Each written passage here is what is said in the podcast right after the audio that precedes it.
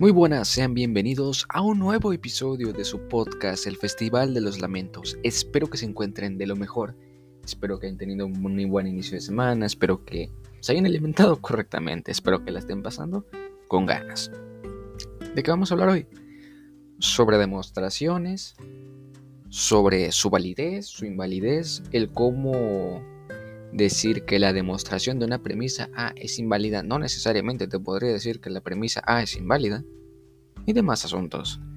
Disfruten el podcast. Ándale.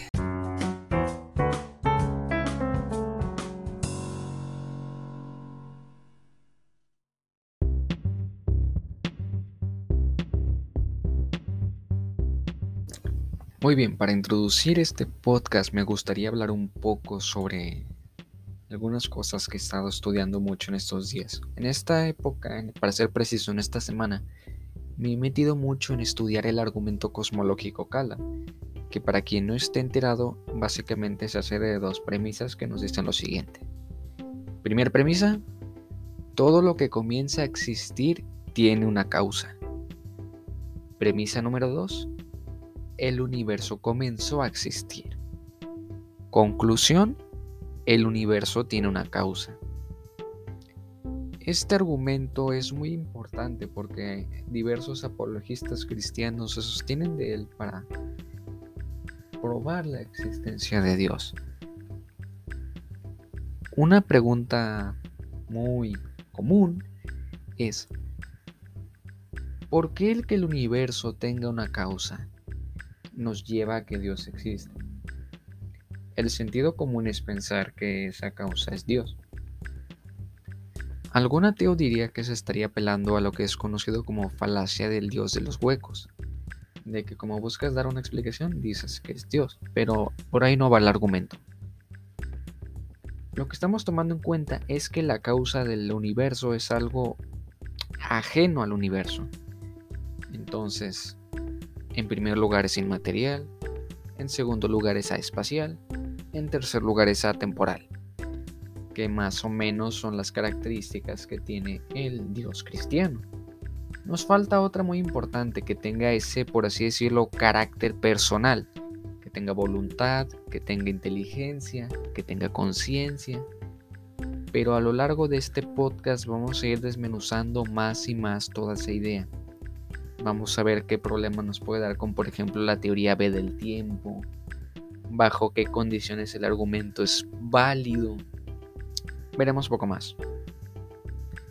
Y bien, en primer lugar, si no tenemos ninguna falla y el argumento funciona para decirnos que existe algo intemporal, aespacial, a inmaterial, ¿Cómo podemos decir que eso es inteligente? En primer lugar, el teísta, el creyente, te puede decir que eso se asume por fe. Porque si todo lo pudiéramos demostrar desde la razón, ¿para qué necesitamos la fe? Pero aquí viene una cuestión muy interesante. Es un hecho que si nos vamos con la pura fe, no se nos puede tomar en serio, tenemos que hacer un esfuerzo por meter otras cosas. Y yo al menos, la forma en que si este argumento es válido y queremos conectarlo con una inteligencia inmaterial superior, mm, por sí solo el argumento no nos funciona. Yo, por ejemplo, veo que es buena idea mezclarlo con el argumento del ajuste fino, ya que este nos vendría a decir en pocas palabras que era poco probable que el universo haya surgido como un hecho aleatorio, porque por así decirlo, las constantes del universo estaban muy, muy, muy específicas, o al menos en cierto rango se tienen que encontrar. Claro, luego surge que lo de los multiversos y eso, no me voy a meter a detalle en todo eso, vamos a centrarnos en cómo puede ayudar el argumento del ajuste fino al argumento cosmológico cada. Y bien, basándonos en esa idea de que es muy poco probable que sea aleatorio, eso aumenta la probabilidad de que haya habido una mano inteligente detrás. Entonces, si por un lado tenemos que el universo tiene una causa inmaterial, espacial, atemporal, y aparte, no es muy probable que haya surgido como un suceso azaroso, hay mucha probabilidad de que esa causa sea de carácter personal, podemos pensar, que sea algo inteligente, tenga voluntad, que tenga, por así decirlo, ese buen criterio para su creación, podemos pensarlo así.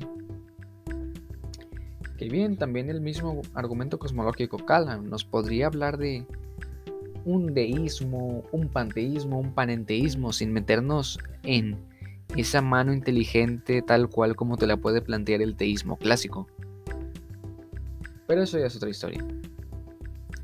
Si nos queremos meter a fondo con los problemas que puede dar este argumento, tendríamos que entrar en asuntos un tanto filosóficos, un tanto de física, con lo que es la teoría A del tiempo y la teoría B del tiempo. Voy a empezar a explicar estas teorías y luego veremos a fondo de qué manera nos puede traer problema con todo esto. La teoría A del tiempo, en resumen, nos dice que, por así decirlo, el pasado no existe y lo que tenemos constancia de que existe es el presente. Y potencialmente existe el futuro. Por así decirlo, es como que estamos viviendo algo y hay algo que va a ocurrir potencialmente. Pasamos eso y se nos va lo que anteriormente era el presente, que ahora vemos como lo que fue. Mientras que la teoría B del tiempo en pocas palabras nos diría que las nociones de pasado, presente y futuro son una ilusión y que todo está a la par, como si fuera una especie de cubo de cuatro dimensiones. Todo esto de la relatividad, prácticamente. Y es, de hecho, ese es el buen fundamento para la teoría B del tiempo, ya que la relatividad básicamente nos dice que la medición del tiempo no es una constante para todos, pueden haber diferentes maneras de medirlo, de acuerdo a si estás muy cerca de la velocidad de la luz, si estás ante cierta cosa. simplemente Dos observadores no pueden medir el tiempo de la misma forma, hay sus variaciones, como por ejemplo el experimento este de los gemelos y demás asuntos. La cuestión viene a decirnos que de ser válida la teoría B del tiempo, perdón, no tendría que haber una causa para el universo, porque no es como que haya comenzado a existir, que haya comenzado a existir el tiempo, sino que estuvo eternamente. Pero ahí viene lo divertido. El argumento cosmológico Calam nos dice que hay una causa atemporal. Entonces el tiempo no existía. Entonces eso, si nos vamos por la línea de que es Dios y todo nos está hablando de un Dios atemporal, que básicamente nos podría llegar a decir que la teoría B del tiempo es válida. Y si la teoría B del tiempo es válida, el universo no comenzó a existir. Pero, pero, nuestras premisas para hablar de este Dios eran, en primer lugar, que el universo comenzó a existir.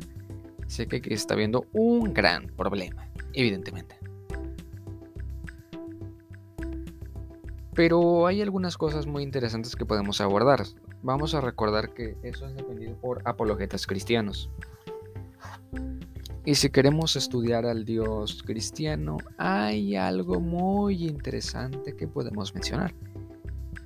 Indirectamente los textos del Génesis nos vienen a decir que el universo comenzó a existir. No voy a discutir aquí si los primeros textos del Nuevo Testamento, del Antiguo Testamento son válidos y nada, que, se parece a Krishna y que esto que el otro, este Jesús y eso, eso no me importa en este momento. Al menos yo no interpreto literal los textos, los veo como historias que nos dan enseñanzas. Entonces vamos a intentar encontrar algunas cosas rescatables de esos textos sin tener que verlo tal cual, porque por ejemplo no creo que el universo haya surgido en siete días o algo por el estilo. Pero este mismo hecho nos dice que, por sí solo el universo comenzó a existir dentro de la creencia cristiana y que hubo una mano creadora. Pero a lo largo de los textos vemos cómo se nos plantea que Jehová tiene una omnisciencia. Él puede ver el pasado, presente y futuro. Como si ese bloque de cuatro dimensiones que he mencionado sobre la teoría del tiempo estuviera a disposición de Jehová. Y bueno, en la primera de Pedro, capítulo 1, versículo 20, dice lo siguiente. Permítanme un momento. Ya ordenado desde antes de la fundación del mundo, pero manifestado en los postprimeros tiempos por amor de vosotros. Nos está diciendo como que de una manera que antes no había tiempo porque lo podía ver todo, como que teoría B del tiempo válida, pero tras creación hay tiempo. Como si nos dijeran que Dios es intemporal preuniverso y ya posteriormente al universo es temporal. Intemporal, luego temporal. Entonces, es una idea muy interesante. Y de hecho me parece como que lo más lógico si queremos sostener el Kalam, pero bueno. Eso es cuando, por ejemplo, tratamos que sí, que la teoría B del tiempo es válida, pero en lo personal aquí es donde argumentos como por ejemplo las cinco vías de Tomás de Aquino pueden tener un mejor sustento, pueden funcionar mejor para un universo eterno, pero esto ya son más historias. Porque sí, dentro del mismo área científica, por ejemplo, la teoría del Big Bang nos hace pensar que el universo tuvo un comienzo y sí, valida perfectamente al Kalam pero también sabemos, por ejemplo, que hay una imposibilidad de una regresión infinita al pasado por parte del tiempo, como si no estuviera infinitamente para atrás o algo. Así que sí, todo pinta para ese rumbo, pero luego la relatividad nos habla de estos asuntos, de que prácticamente podemos irnos porque la teoría del tiempo es válida. Así que hay muchos asuntos con estos argumentos. Bueno, bueno. En general abordaba eso, y la conclusión es esta, bueno, quizás el argumento Kalam sea un tanto caótico, pero esto no necesariamente nos dice que Dios no exista. Quizás está fuera de nuestras manos o algo por el estilo. Es como los intentos de San Agustín de entender la Trinidad y todo ese tipo de asuntos, esas historias que se cuentan sobre el niño que hace un sinsentido que es un reflejo de intentar entender a Dios y demás asuntos. Espero hayan disfrutado el podcast. Hasta la próxima.